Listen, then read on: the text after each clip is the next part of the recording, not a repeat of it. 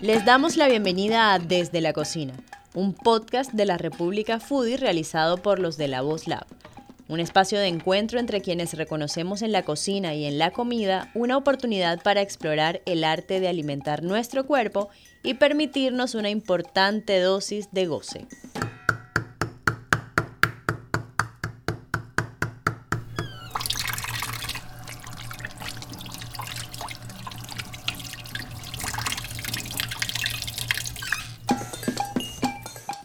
Este será un episodio en el que Diana Polo, del equipo de la República Foodie, entrevistará a Juliana Duque, investigadora y comunicadora en temas de cocina y alimentación con maestría y doctorado en antropología sociocultural de la Universidad de Cornell y pregrado en filosofía de la Universidad Nacional, sobre su labor en el capítulo Street Food Latinoamérica de la plataforma Netflix dedicado a nuestro país, dedicado a Colombia.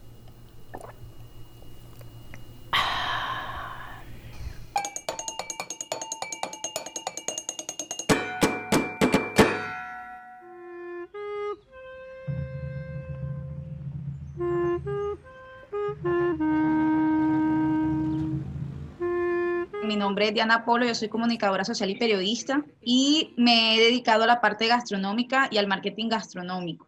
Bueno, Diana, pues mil gracias, mil gracias por, por buscarme. Y agradezco especialmente que, que te tomes el trabajo de, de, investigar sobre, sobre el proceso de este proyecto del que vamos a hablar en particular, pero en general sí quiero decir que pienso que los procesos de un proyecto son casi tan importantes o incluso a veces más importantes que el resultado y tú no puedes tener el contexto de un resultado si no, has, si no te has hecho la pregunta por cuál fue el proceso. Tengo unos intereses, digamos, diversos y sobre todo, pues por cómo veo la vida, por mis principios de vida, eh, le huyo a las etiquetas, entonces no, no me siento ni periodista, ni antropóloga, ni filósofa, ni editora, creo que soy una mezcla de todo eso y he hecho mi carrera como considero que es más útil y también más interesante para mí. Yo quisiera saber cómo te llega a ti esta noticia de que se va a dar este proyecto, Street Food Latinoamérica, y que además Colombia va a ser uno de los países invitados y que va a tener un capítulo en la serie. ¿Cómo fue que llegó esa información a ti? El primer contacto que yo tengo sobre este tema es a través de Nicholas Hill, que es un fotógrafo y escritor sobre este tema y sobre viajes, sobre comida, viajes. Tiene una plataforma muy bonita y muy juiciosa en Estados Unidos, en el que trabaja, digamos, el tema de viajes y de cocina y de cultura en América Latina y en, en, las Américas, digamos, y en el mundo a veces. Y él y yo, pues somos colegas, él me conoce, yo lo he conocido en otros espacios estamos en contacto todo el tiempo y él como parte del equipo de investigación de este proyecto, no solo eh, del proyecto como tal de, Street Food Latinoamérica, empieza a contactar gente que piensa que puede ayudar en estas curadurías y en esta, digamos, primer filtro de, de cómo abordar este tema en cada país. Dicho esto, hay que aclarar una cosa que yo creo que la gente da por sentado y es que piensa que Colombia estaba incluida desde el principio o cualquier país y eso no es así, es decir, eso es un proceso en el que de acuerdo a los contenidos que ellos vean, que se propongan también las historias que logren, digamos, a las historias que logren acceder a través de los consultores locales y de los asesores locales, pues escogen una u otra cosa. Entonces ese es el primer esfuerzo, ¿sí? Una vez está hecho este primer contacto en el que eh, Nicolás y yo tenemos una conversación sobre lo que puede ser interesante aquí en Colombia, en qué ciudad, un poco empezar a mirar el panorama de, cómo se puede abordar el tema con todo lo que hay en cada país, en este caso en particular en Colombia. Él tiene una primera conversación con el equipo, con el director, y luego el director ya me contacta directamente y me dice, me interesa lo que he oído, me interesa hablar contigo, me interesa el trabajo que haces, hablemos. Desde ese día no paramos de hablar en un año y medio. Todos los días de cómo abordar este tema. Le empezó a interesar mucho el tema de Colombia con lo que le propusimos, con lo que le empezamos a mostrar. De nuevo, digamos, la participación de ningún país está asegurada y esto es una cosa que creo que la gente no valora del todo, no porque estar en Netflix sea pues la panacea, sino porque sí es un esfuerzo. Es una gran plataforma igual. pues es, pues es importante no perderlo de vista. Y bueno, ya en ese desarrollo, ya después pues se reúnen los equipos allá y deciden que Colombia sí va a estar en la serie y ya con el equipo empezamos a trabajar, pues a definir que Bogotá es la ciudad que finalmente va a representar un poco porque justamente quieren salirse de lo obvio, no porque no sea valioso, sino porque ya ha tenido otros escenarios, es decir, Cartagena es la ciudad más turística, es la que más se ha mostrado, Bogotá, pues por sus condiciones, aunque eso era un reto en otros sentidos, pues significaba también, digamos, la, el espacio donde confluían distintas cosas, la migración interna, poder hablar de, la condición sociopolítica del país, es decir, servía como canal para hablar de muchas cosas al mismo tiempo. Y era un reto interesante también mostrar, pues como te digo, no, no, no siempre lo mismo. Entonces, eh, finalmente se decide que sea Bogotá, como digo, en un proceso que implicó pues muchas conversaciones y revisar incluso otras ciudades, además de Cartagena, por supuesto. Yo quería preguntarte en ese primer acercamiento que tuvieron, ¿qué fue lo que tú crees desde tu punto de vista, o tal vez te lo dijeron, que vieron ellos de lo que tú le mostraste de nuestra gastronomía colombiana que dijeron Colombia debe estar y Bogotá debe estar? ¿Qué fue lo que valoraron ellos en ese primer acercamiento? Un trabajo de equipo no es que ellos simplemente vieron algo y, definieron de acuerdo a eso, sino que fue un ir y venir de información, obviamente partiendo ellos de unos criterios, de, digamos, parten de la primera temporada de Street Food y de lo que querían buscar, pero finalmente, ¿qué pasa? había gente del equipo de ellos que había estado en Bogotá y mostró lo interesante que puede hacer una ciudad como Bogotá y lo que yo les estaba mostrando, también dándole voz a otras personas con las que ya empezábamos a hacer equipo acá. Algunas de ellas salen en la serie, otras no, y otras salen en los créditos, es decir, esto es un equipo de lado y lado, pero digamos que básicamente lo que sí creo que logramos proponer en ese primer momento fue una historia de una serie de, personas emprendedoras que pues en el día a día, siendo una cocina, digamos, cotidiana y al acceso de todos, pues lo que representan estas personas en la idiosincrasia del país. Ok chicos, bueno, el menú de Tolú hoy va a ser motes de queso. Luego viene acá un filete en leche de coco.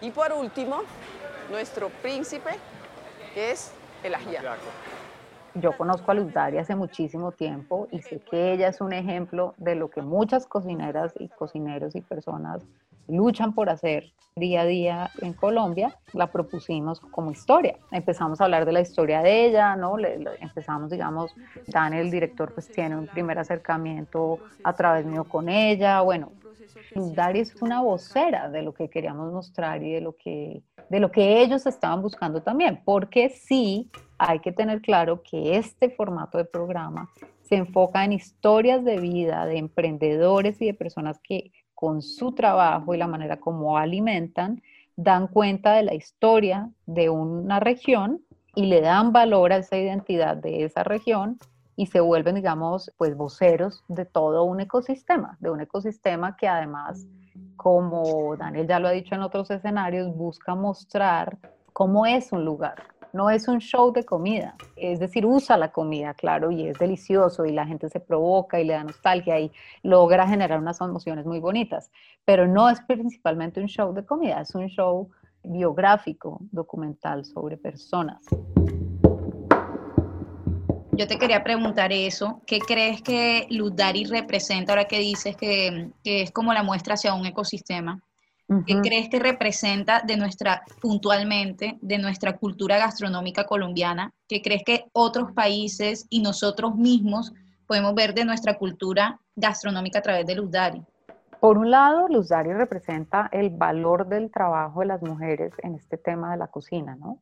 En todos sus ámbitos, en el, en el popular, en, digamos, más de restaurantes de, de, precios mayores, es decir, el valor del trabajo de la mujer en la cocina, en espacios domésticos, en espacios privados, en espacios públicos, en la industria. Eso me parece que es un primer elemento que además se ve en, las otras, en los otros capítulos de la serie, ¿no? El protagonismo de las mujeres en estas cocinas. Por otro lado, pues la lucha, la lucha de cada persona por salir adelante acá, tratando, digamos, de combinar su conocimiento, sus talentos, lo que pudo haber aprendido de pronto sin tener eh, mayores privilegios o teniéndolos, pero cómo aprovechar eso y cómo se hace un lugar y cómo se busca, cómo se gana la vida finalmente, ¿no? Tratando además de, de al mismo tiempo, como te digo, seguir su intuición, sus gustos, sus pasiones. Es eso, ¿no? Es navegar en la historia de vida de una persona que, que sí se vuelve vocera y que además sí tiene un rasgo muy particular y esto no es que la haga mejor que las demás ni mucho menos, pero sí la hace poder ser vocera, darle voz a personas que no todo el mundo tiene el mismo temperamento, además, ¿no? Digamos que Luz Dari en eso lo que ha logrado es, es, ella es activista, ella es una activista de este tema, es una activista de las plazas, de la comida tradicional, de las mujeres, de este tipo de trabajo entonces sí permite darle voz a una cantidad de gente que trabaja de pronto más anónimamente todos los días y, cuyo oficio tiene el mismo valor. Un arroz, una mojarra, un mote, un ajiaco, mezclaba todos estos sabores. Yo estaba bailando de nuevo.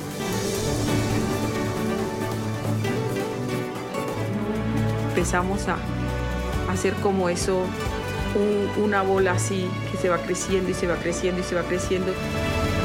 Cada cocinera y yo misma empezamos a creérnoslo, que cada una desde sus dos metros que tenemos podemos hacer cosas grandes.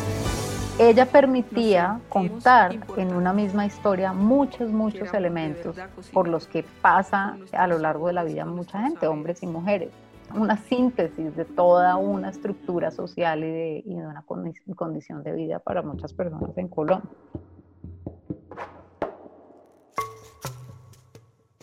Ahí hablas de algo muy importante que le escuché también decir en el webinar de Cámara de Comercio al director. Y él decía, por ejemplo, que viniendo de Chef Table y bueno, tratando como con tantos chefs y por ejemplo que es algo que también pasa en 50 Best, que están de un lado el premio a las mujeres y un lado el premio a los hombres, y en Chef's Table que también salen muchos chefs, y que la mm. cocina, la alta cocina se ha ido como también mirando mucho hacia el hombre, entonces él quería como darle supongo que un vuelco, mirando como otro tipo de cocinas y como dices tú ahorita mismo, resaltar las mujeres como portadoras de tradición. Bueno, personalmente me pareció muy bello eso. Y bueno, como dices tú, Luz Daria es parte de eso. Yo quería, por ejemplo, en eso aclarar, se escogió la Plaza de la Perseverancia porque les escuché decir que se escogió la Plaza de la Perseverancia por todo el sentido de comunidad que hay detrás de eso. Y yo le escuché decir a Mamá Luz que precisamente habían hecho una comunidad que incluso hay talleres juntos que hacen con Cámara de Comercio y con otras instituciones. Y yo quería saber si se escogió la Plaza de la Perseverancia por eso o como Luz era el hilo conductor biográfico de la, de la historia, se escogió porque ella estaba allí o fue al revés. No sé si me hice entender o fue muy larga mm. la pregunta. Sí, no, no, no, te entiendo y es muy importante que lo preguntes porque también he empezado a ver comentarios eh, relacionando cosas que no están relacionadas. Entonces, es un proceso. Sí, tienes razón, el director efectivamente después de este primer formato de Chef's Table que tiene su propio valor por, por la manera en que habla de la cocina, de las historias de vida, porque también está centrado en historias de vida. No quiere decir que por ser alta cocina, como la llaman, es otro término discutible, pero digamos la cocina de las estrellas eh, Michelin, de, de, estos restaurantes pues más sofisticados o más caros.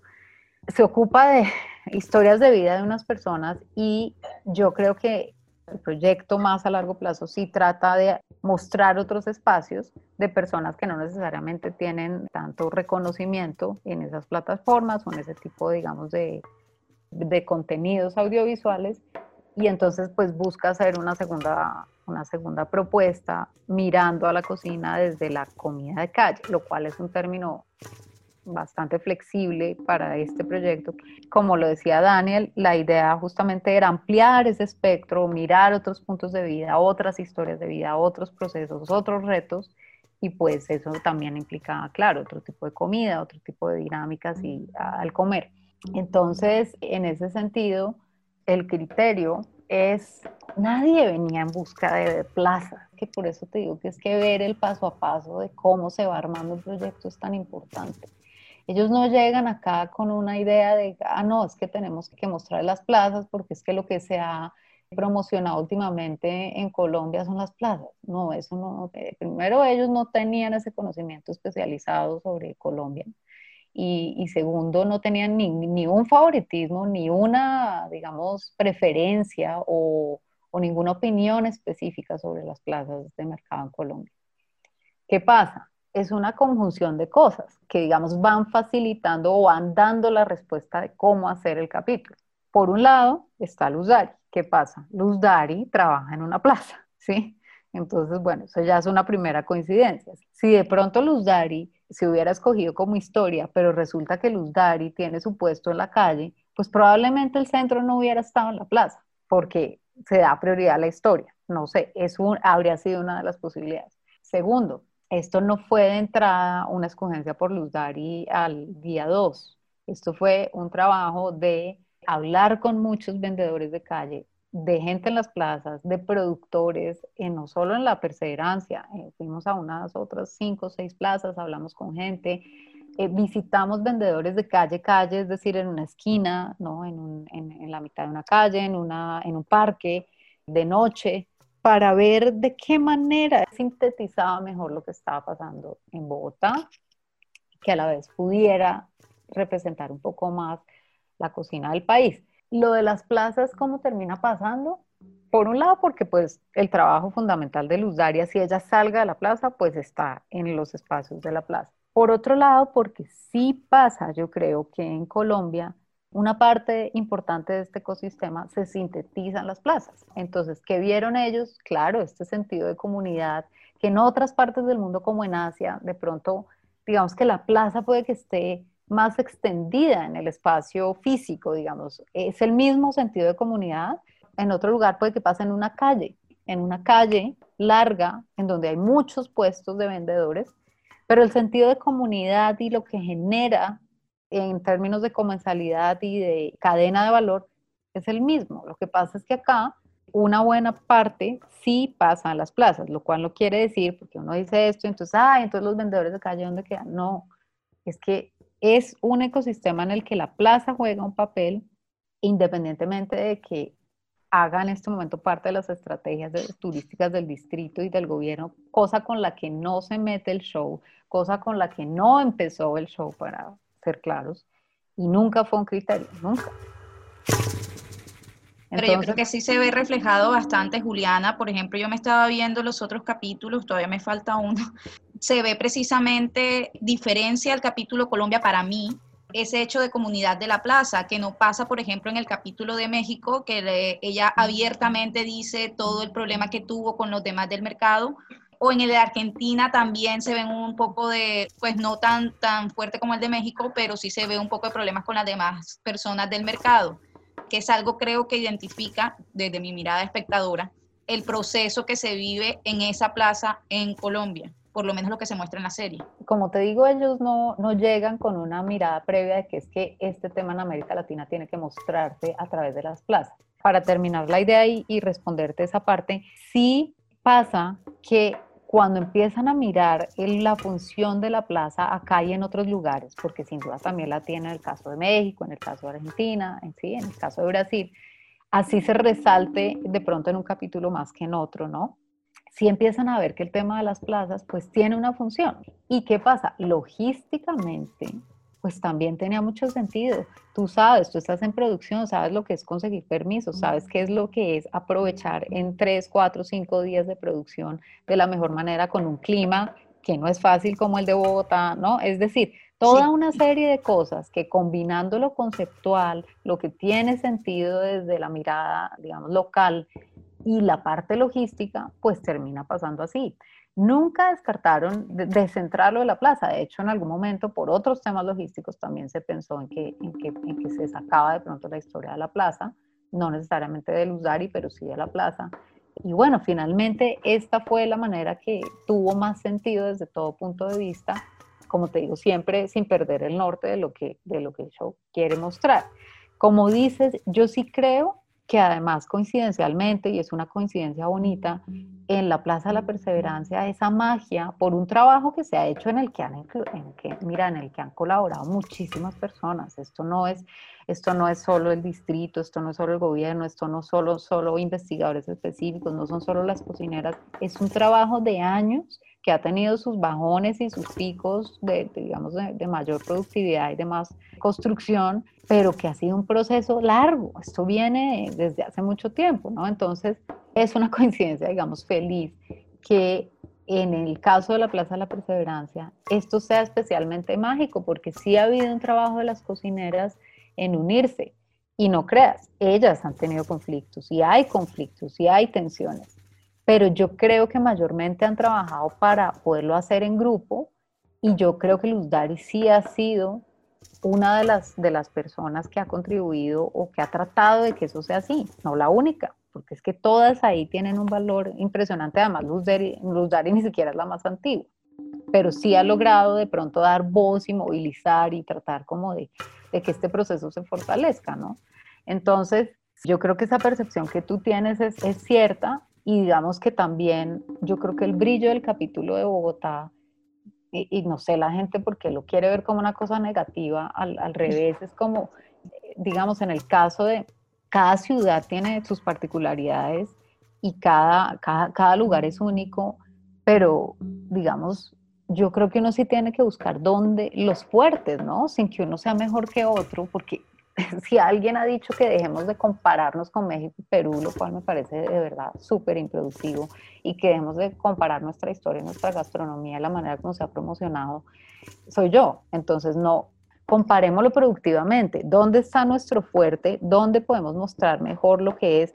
Si, como dices, esta plaza tiene una magia particular. Mira, y tú no sabes lo que lo que era este equipo de producción, el local y el de, y el de Netflix, porque esto también, tú sabes que en estas, digamos, por ley, hay una parte del equipo de producción que tiene que ser local y colombiano, que también es un diálogo muy bonito. La magia que ellos sentían y la manera como se sintieron acogidos en la plaza.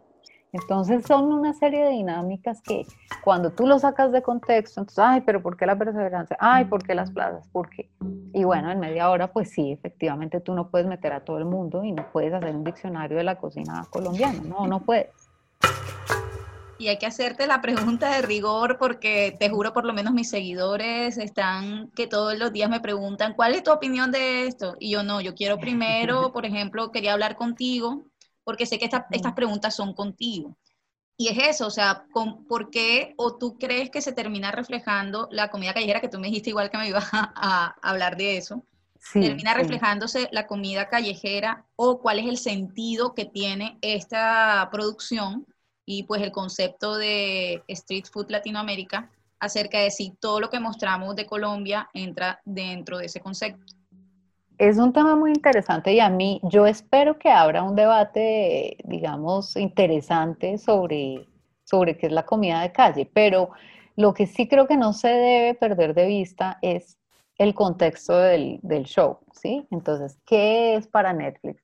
Porque pues no creas, yo no sé si a alguien de verdad no se le ocurre pensar que la primera pregunta o el primer, la primera conversación que tengo yo con el director es, ¿cuál es el criterio de ustedes sobre la comida de calle? ¿No?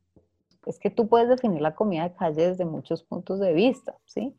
A mí me sorprende que 24 horas después de que sale el capítulo, ya salen no sé cuántos expertos a decir que es la comida de calle. Yo quiero ver dónde están los escritos sobre comida de calle y quiero ver cómo se ven reflejados en eso que están diciendo, porque primero yo no creo que tú, y de nuevo te agradezco que, que te hayas tomado unos días para digerir el show, para verlo, para ver los otros capítulos, porque yo no creo que tú 10 horas después de ver el show puedas dar una opinión robusta, es decir, eh, entiendo, digamos, cómo funcionan los medios y la urgencia de hablar de esto y lo bonito y lo emocionante que se mueve en redes, porque eso es lo más importante, que genere, que genere reflexiones, que genere emoción. Eso es muy conmovedor.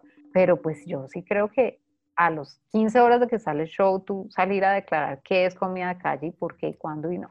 No sé, me parece pues un poco apresurado, digamos. Pero independientemente de eso, hay dos cosas. Una es que Netflix sí tenía un criterio de lo que es comida de calle, un criterio súper flexible, porque finalmente, como lo explicó Daniel en ese webinar, lo que, digamos, el objetivo de esta segunda temporada de la serie, o este segundo formato, digamos, de, una, de un mismo tema, que es el tema de la cocina, que ya no es chef's table, sino street food, es justamente darle visibilidad a otras historias de personas más anónimas.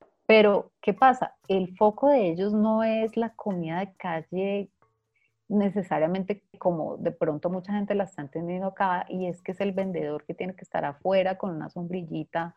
Ese es uno, pero la comida de calle para ellos es la comida cotidiana, la comida de estas personas emprendedoras que se ganan el día a día y que pueden estar en espacios muy distintos. Claro, un espacio cerrado, es decir, un restaurante cerrado, pues sí, no puede contar como comida de calle, pero de ahí para adelante el espectro es muy amplio, porque tú puedes tener, como yo pone al ejemplo también en ese webinar, tú puedes tener una panadería que tiene una vitrinita que se sale, se asoma sugerentemente, pero que por temas legales no está del todo afuera, pero que sí está 30, el 30% salida del local.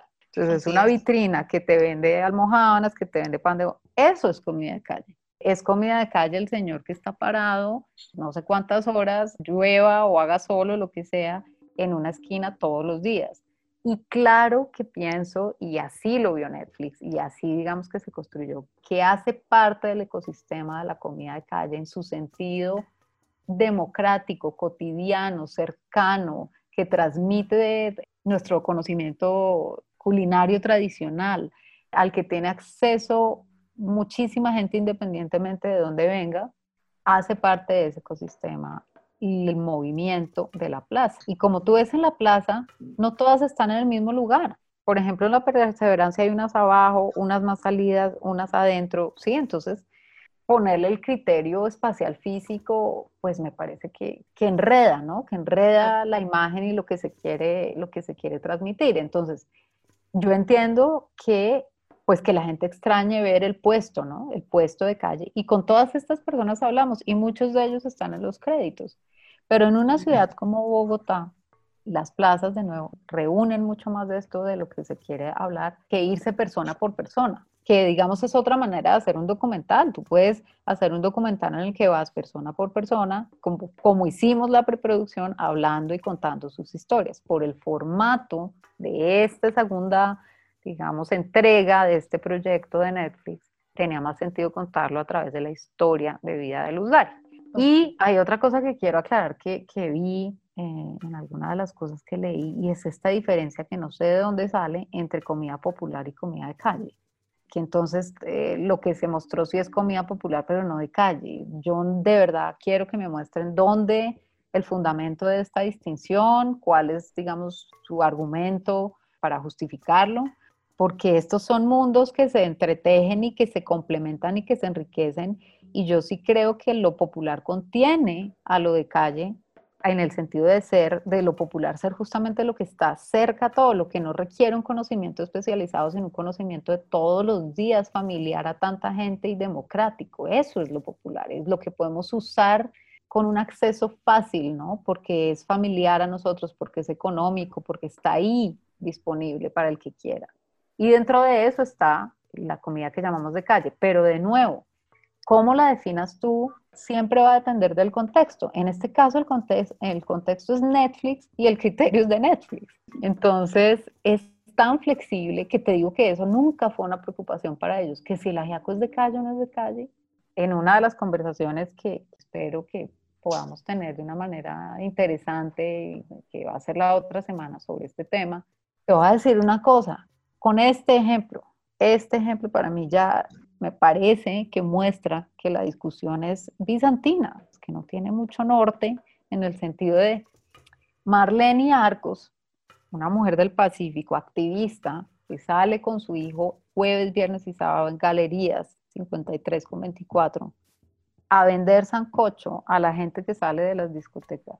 Sancocho está parada afuera con una sombrillita y un puesto de los que conocemos estoy segura que a ella sí la clasifican comida de calle, pero entonces, ¿por qué vende sancocho? Entonces no. Y si en lugar de sancocho mañana vende ajiaco, entonces ese ajiaco sí es de calle, pero el de Luz Dari no. ¿Me entiendes lo sesgado? Y hay muchas líneas, Juliana, que como dices tú, chévere, que esto abra el espacio para que se den ese tipo de discusiones. Y también resaltar cuál es la importancia de, estar allí, de estar en, un capítulo, en una serie como esta, en una plataforma como la que está. Entonces, aunque bueno, también nos encanta irnos a las minucias y ver este tipo de cosas que hablen aún más el debate para la investigación. Por un lado es muy valioso que ya la gente se haga la pregunta, así sea la pregunta que se hagan, e, eso ya es valioso porque implica estar hablando del tema, implica que la gente eh, se empieza a preguntar con qué se reconoce, qué es un ajiaco para alguien y qué implica y qué no representa o qué sí representa. Todas esas preguntas son, son valiosas. Lo que no debemos perder de vista es la perspectiva, es decir, el contexto general de esto, lo importante, y no es porque sea Netflix y no es porque sea Estados Unidos, como leía en un comentario que es que porque yo hablo en inglés en la serie, oye, mira, son unas cosas que te digo que de verdad me parecen muy parroquiales, porque entre más diversidad haya y entre más le puedas hablar tú al mundo entero, bueno, no hay un, idioma más democrático que el inglés, porque es el que más gente entiende en el mundo. Segundo, porque Netflix es un proyecto global que tiene restricciones en unos países y que no está en algunos países, pero son la minoría. Tercero, porque eso sí da diversidad. No es lo mismo que tú tengas a tres personas hablando en español a que de pronto tengas una o dos hablando en inglés y unas en español. Eso le da contraste al show, le da movimiento. Le da...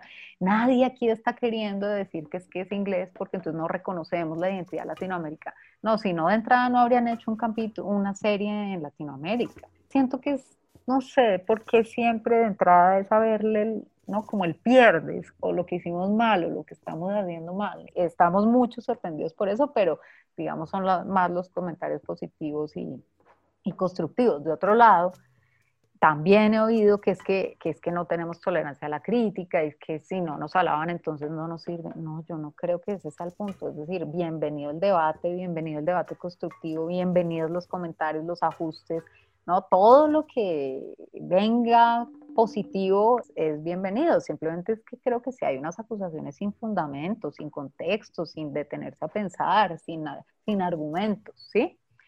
Entonces, y, y, además inglés o español eh, es una cosa que finalmente decía el director, no he sido yo, como una persona que, me, que veía que me decía en, en un texto, que, que, que, porque yo decía hablar en inglés, primero no decido yo, eso en últimas las decisiones las tiene el director con un trabajo de equipo, pero tiene un sentido, ¿no? No es de la nada y no es sacado del sombrero. Entonces lo primero es preguntar antes de tú hacer un juicio, eso me parece básico. Sí, es el proceso de trabajo periodístico. Creo que es importante y espero que también esto abra el debate para tener unos mínimos de, pues de, digamos, de proceder, ¿no? De proceder cuando se construyen estos contenidos. Y no tiene que ser yo la persona que hable, es alguien que pueda dar cuenta de lo que pasó y hay muchas personas que pueden hacerlo. Entonces.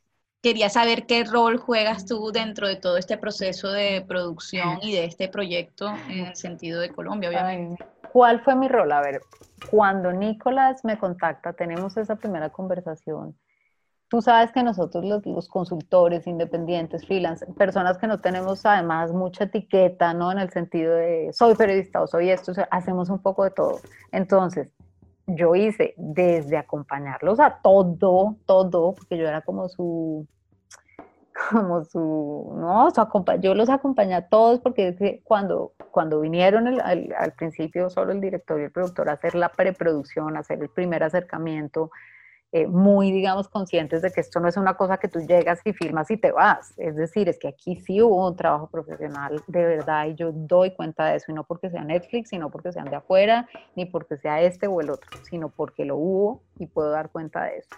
Entonces, desde acompañarlos a todo hasta traducirles absolutamente todo, porque como viste hasta en el webinar, pues ha sido una de mis labores traducir, ¿no? Ser, servir de canal para la conversación, hasta pues ser la curadora de contenidos en el capítulo de Bogotá, de ir filtrando esta información, de ver qué tiene más sentido desde el punto de vista local, de qué puede ser inapropiado para también para, para el contexto local, pero también qué le puede hablar afuera, es decir, servir de puente entre unas personas que tienen un conocimiento, pero que no son expertas y no, pues, no pueden serlo en, en cada país, y también tratar de leer lo que los de cómo se sentirían reflejados los locales.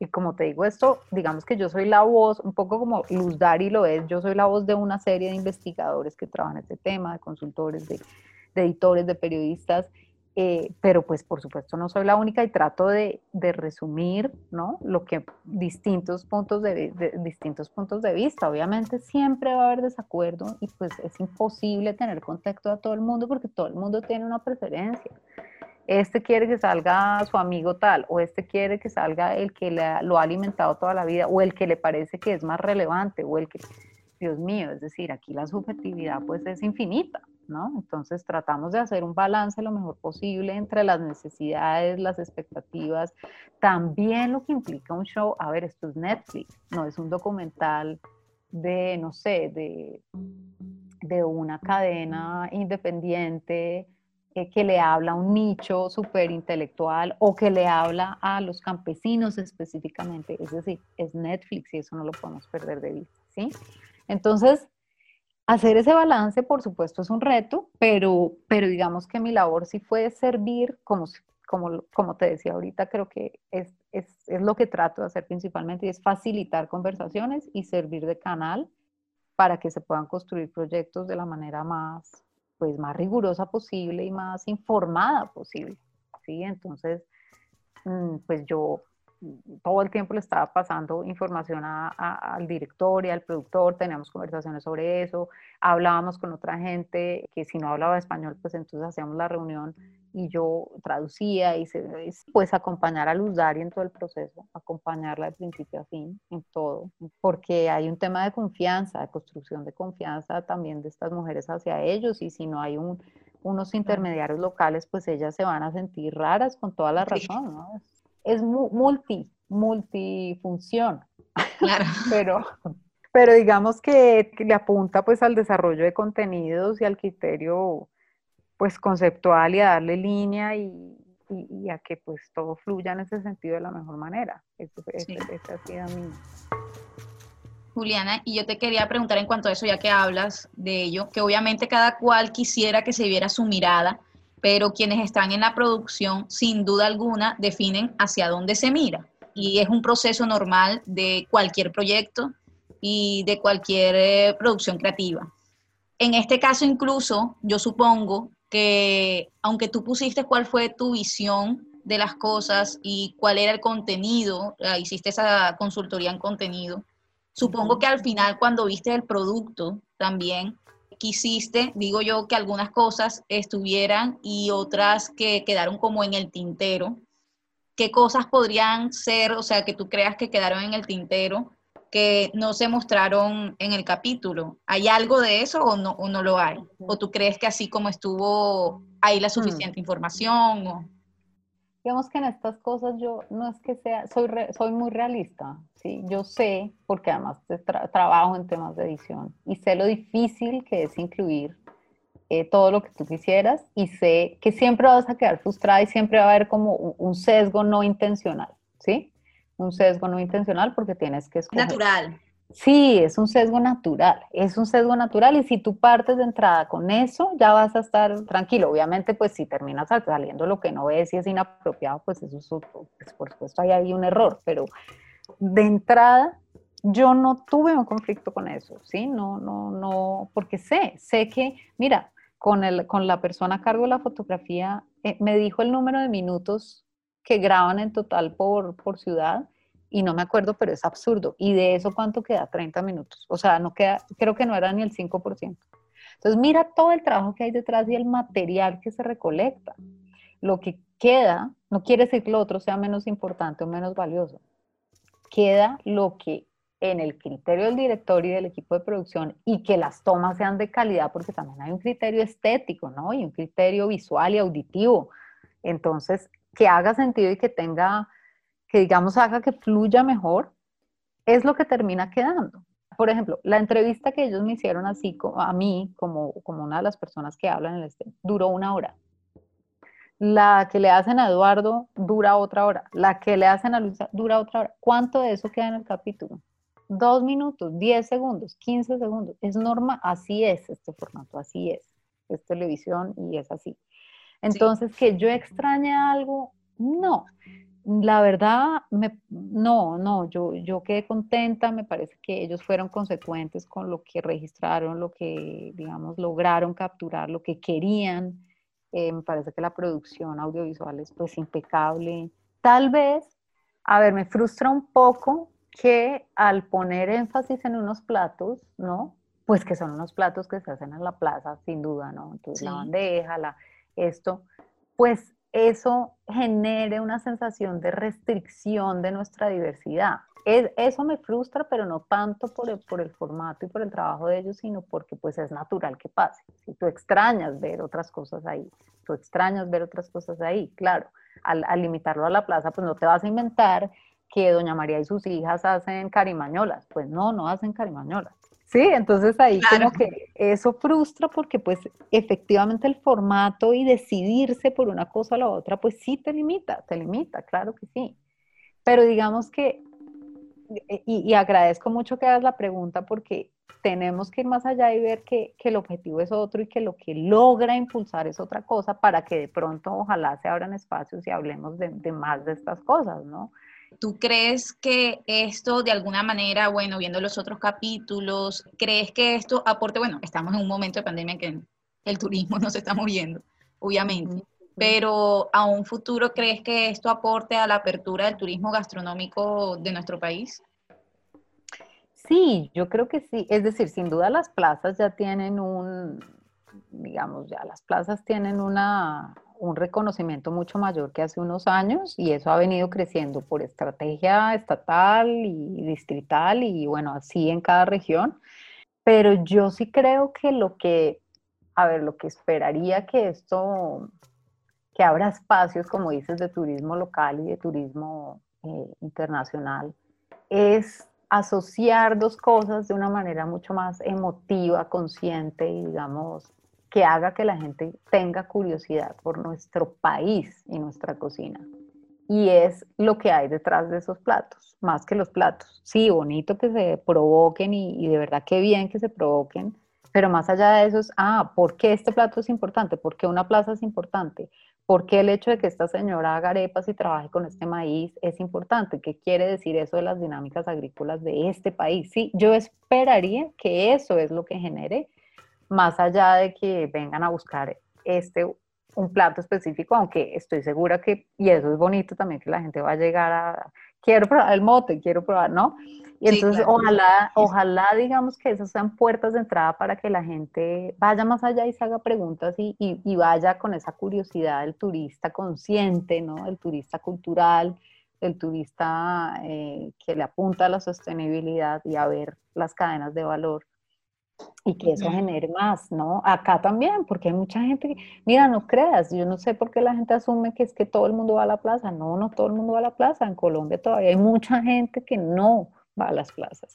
Entonces, si empiezan por ir a las plazas para de pronto de ahí empezar a acercarse al, al señor que está más en la calle, más en la esquina, pues bienvenido eso también. Lo que sea que facilite procesos, hacer que conecte de mejor manera y de maneras más útiles, pues yo creo que es bienvenido y se esperaría que sirva para eso. Y yo creo también, Juliana, obviamente, por ejemplo, yo veo la de Brasil y quiero comer justo esos platos, sin duda alguna, pero obviamente, como dices tú, se dan otros procesos también. Y creo que no es solo como, como, pasó, como pasa en la, en la perseverancia, que es una serie de procesos que no es solo un esfuerzo, sino es un cúmulo de esfuerzos. Creo que también eso es algo que se podría trabajar aquí en Colombia. Por ejemplo, el año pasado, que en noviembre fue el Bogotá-Madrid Fusión, y bueno, es una, un contrato a cinco años en exclusividad con nuestro país. Y bueno, ahora lo de Netflix, creo que aunando esfuerzos se pueden como lograr ciertas cosas de poner a nuestra gastronomía en el mapa, que son cosas que ya tienen ganadas otros países como vecinos como México y Perú. Entonces, creo que también es aunar esfuerzo y esto podría ser como uno de esos esfuerzos. Creo que no se puede decir mejor, es uno de esos esfuerzos, uno. Y en la medida en que es uno, hay que darle ese valor y no pensar que por ser uno es el único o es más, o es el único que va a haber, o el único valioso, o el único que hay que caerle porque pues hay gente que no sé, es como es uno de ellos y aprovechémoslo así y démosle ese valor y celebrémoslo así, ¿sí? es, que abra espacios. Mira, yo, ¿sabes qué he pensado mucho? Bueno, lo pienso en general, pero he pensado mucho que la psicología colectiva de un, de un lugar no es muy distinta a la psicología individual, es decir, en el sentido de es como un miedo al éxito, ¿sabes? Es como sabotear, esa especie de tendencia a sabotearse antes de empezar a celebrar. Sabotearse. Sí, exacto. Antes de celebrar ya te estás saboteando, ¿sí? Antes de ponerte feliz ya estás partiendo del miedo y de que esto que puede implicar y de la sensación de inferioridad y de que es que si es que nos robaron o nos quitaron o nos hicieron. Y yo creo que esto es una cosa muy colombiana de desconfiar y de pensar que te están robando, te están explotando, están dejando a alguien por fuera, es esa, como ese miedo a, que a la exclusión, ¿no? Es el miedo a la exclusión en lugar de primero ver qué se está incluyendo, ¿sí? Sí, que hace parte de nuestra historia, viene...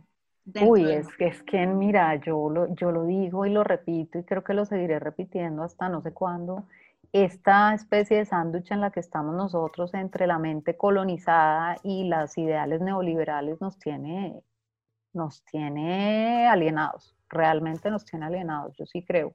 Entonces es eh, para un lado y para el otro, ¿no? Es, sentirse eh, excluido, pero a la vez con unas aspiraciones, porque no es inspiración, sino una aspiración de cosas que no son nuestras. Y nos movemos todo el tiempo en esa, como esa especie de disfunción, en lugar de, pues yo sí creo que hay que ser un poco más positivo, confiar, apostarle, pensar que por ser Netflix, Netflix ya de entrada no es que quieran venir a robarnos y a extraernos y a, ¿no? Es poder hacer, yo creo que todo es la intención, desde qué intención uno abre el debate y la crítica, desde qué intención, cuál es la intención que subyace, porque puede ser la misma pregunta, pero vista desde dos puntos diferentes o desde dos intenciones totalmente eh, diferentes. Entonces, desde dónde estamos aportando cada uno, como dices tú, lo individual aporta a lo colectivo, a la colectividad que estamos haciendo desde la gastronomía todos, porque somos muchos personajes, protagonistas, factores, etcétera, que juegan un papel dentro de la gastronomía colombiana sí, antes de que me digas, quiero agradecerte lo que acabas de decir porque me parece una súper, una síntesis muy bonita, es la intención.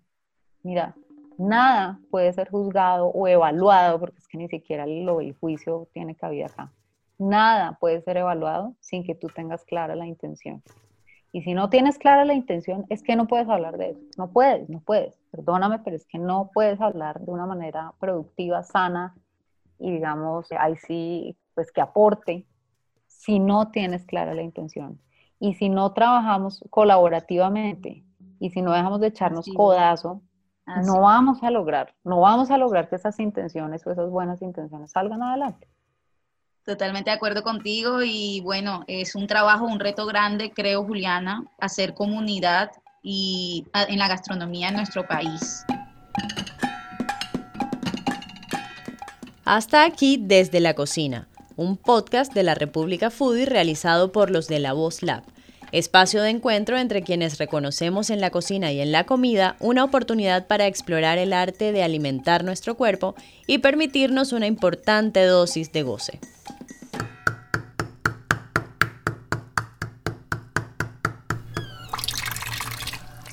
Se despiden por hoy Diana Polo, Iro Ramírez, Ana Teresa Puente y quien les habla Alejandro de Laos.